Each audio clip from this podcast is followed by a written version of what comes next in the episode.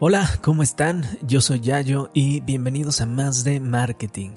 En el episodio anterior comentaba la importancia que tiene la creación de tu user persona para que tu estrategia llegue de la mejor forma y en el momento exacto a tus clientes. Hoy voy a decirte algunas formas que son las más típicas para recabar los datos que nos servirán para la construcción de estas user personas. La primera y la más usada son entrevistas. De un inicio tendrás que orientarte por el perfil de tu cliente típico, por lo tanto deberás entrevistar a tus clientes para descubrir qué les gusta de tu producto o servicio. Pero tampoco te quedes solo con las personas a las que les gusta tu producto, también entrevista a las que no les gustó, ya que de ahí se pueden sacar patrones muy interesantes. Eh, ¿Qué tipo de preguntas hacer? Bueno, pues la verdad es que son eh, muy variadas. Son preguntas sobre su trabajo, en qué consiste, qué tipo tipo de habilidades necesita para realizarlo, el conocimiento que tiene, a quién le reporta, cómo es su día típico, en qué industria trabaja, cuáles son sus más grandes retos,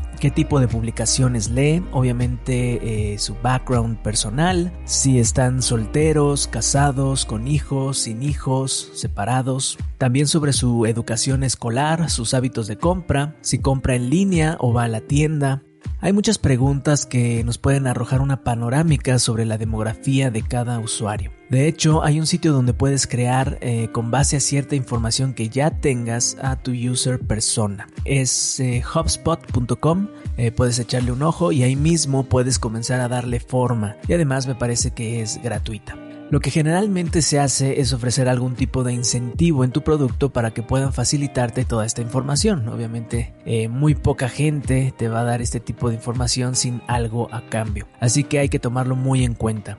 También es muy importante revisar las tendencias del comportamiento. Eh, si tienes alguna base de datos de tus contactos, trata de descubrir cómo encontraron y consumieron tu producto. Algo también que ayuda es sacarle provecho a tus redes sociales o a los espacios donde publicas información. Los espacios que tienen tus usuarios para interactuar con tu marca son una gran ventana que tienes eh, no solo para ofrecer un servicio acorde a las expectativas de esa audiencia, sino también son excelentes oportunidades para mejorar tu user persona de acuerdo a las interacciones que se dan ahí.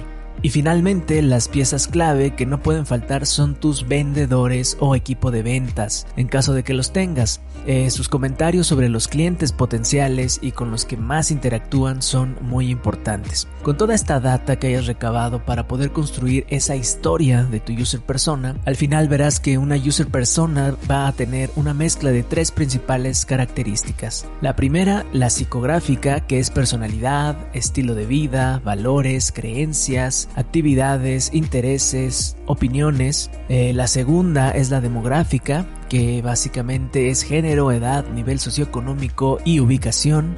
Y la tercera es la parte actitudinal, que básicamente son los aspectos emocionales y obviamente de actitud. Construir una user persona te va a ayudar a conocer más a tu cliente y va a ser más fácil captar su atención para detonar una venta. Bien, pues hasta aquí por hoy. Eh, yo soy Yayo y nos escuchamos en la próxima para hablar más de marketing.